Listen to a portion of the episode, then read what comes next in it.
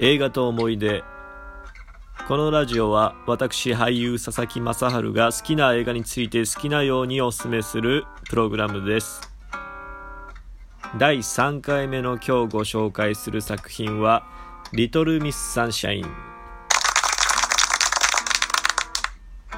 監督ジョナサン・デイトンバレリー・ファリス。出演者グレッグ・キニアスティーブ・カレルトニ・コレットです。バラバラだった家族がさまざまなアクシデントを乗り越え絆を深めるというハートフルコメディでございます。フォルクスワーゲンのですね黄色い車が出てくるんですけれどもこれが可愛くて印象的ですね。ちょっと下ネタ含有量が少し多めなのでファミリーを描いた映画ですがファミリーで見るとちょっと気まずくなる場面もあるかもしれないのであしからず。それではストーリーいってみましょう。まず家族構成なんですが娘を軸にストーリーが進んでいきますのでこの娘7歳のオリーブちゃんを視点にご紹介していきます。オリーブちゃんはミスカリフォルニアに憧れ自らもミスになるべくおじいちゃんと日夜ダンスの特訓をしている女の子。お父さんは自ら考案した9段階のプログラムからなる自己啓発本を出版することに人生をかけており家族との会話の中にもこの理論をたびたび持ち出してくるので結構めんどくさい親父です。皆さんの周りにもいますかね？いろんな知識を織り交ぜてくれるんですけどなんかめんどくさい人。それです。母親は家族思いでそれぞれの意思を尊重してくれますが夫の言動には少しうんざり気味。お兄さんはパイロットになるべく筋トレをしていてなおかつニーチェを崇拝し無言の誓いを立てています。なので会話は筆談になります。おじいちゃんはコカインがバレて老人ホームを追放され今でも家族に隠れて使用中。スケベが過ぎてこれはもう哲学の域。亀仙人です。そこに加わるのが叔父で母親の弟にあたる人なんですけれども自殺未遂で入院していたのを母が引き取り迎え入れます。一同が揃って食事をしている時に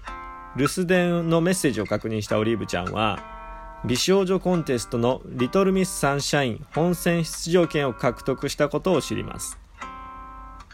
娘の夢を叶えてやりたい母ですが飛行機代やホテル代が高いと渋る父。本の出版もあるのであまり金を使いたくないというですね。面倒くさくてケチな父親であることが判明。母はじゃあもう車で行くわよと言います。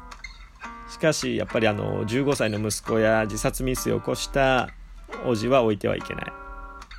おじいちゃんにおじいちゃんはですね俺はオリーブのコーチじゃけん行くぜよみたいな感じで行く気満々。まあ、かくして一同はオリーブちゃんの夢を叶えるため長く危険な旅に出ます。果たして無事にミスコン会場へたどり着けるのでしょうか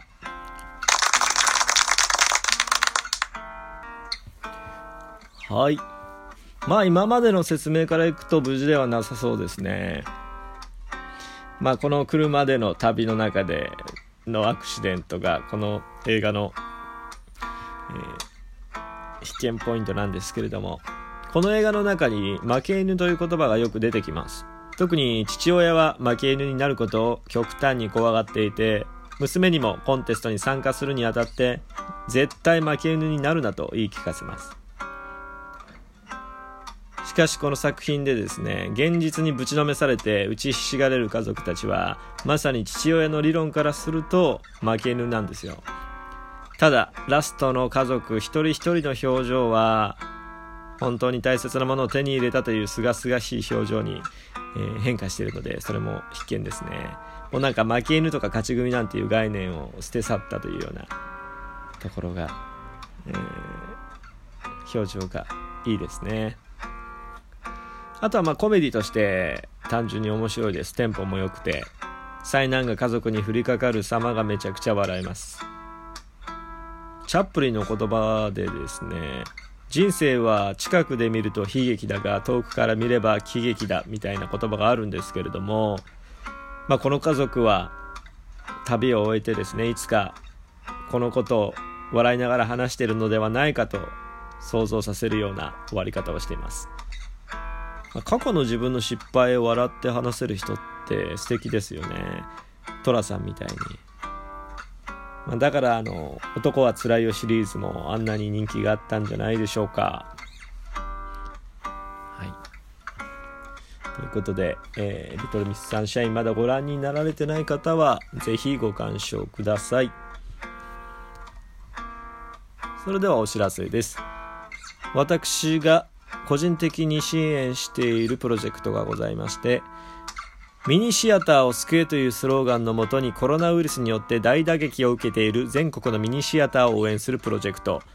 セーブ・ザ・シネマおよびミニシアターエイド、ツイッターアカウントをお持ちの方は検索していただいて賛同していただければ幸いです。はい。いかがでしょうか？皆さんちょっと笑ってますがかね。今日コメディの映画。ご紹介しましたが。なんかちっちゃい子、だいたい5歳、6歳ぐらいの子っていうのは1日に400回笑うみたいですよ。で、大人になると15回になるんですって。うんなんか大人になるにつれてなんかいろんな概念が邪魔をしてその素直に笑うっていうことが少なくなるっていうようなことを聞きましたけれども、うん、でも笑顔っていうか笑うっていう要素は人間にとって不可欠で、まあ、ストレスを軽減したり免疫力を上げたりするのでね。まあその道具の一つに今日の映画なんか見てはいかがでしょうか、はい、もう変な概念も捨て去ってこの映画を見てる2時間だけは、えー、いろんなことを忘れて笑っていただけたらいいかなと思いますんで、はい、ぜひご鑑賞ください。では、次回はどんな作品が登場するのでしょうか？お楽しみに。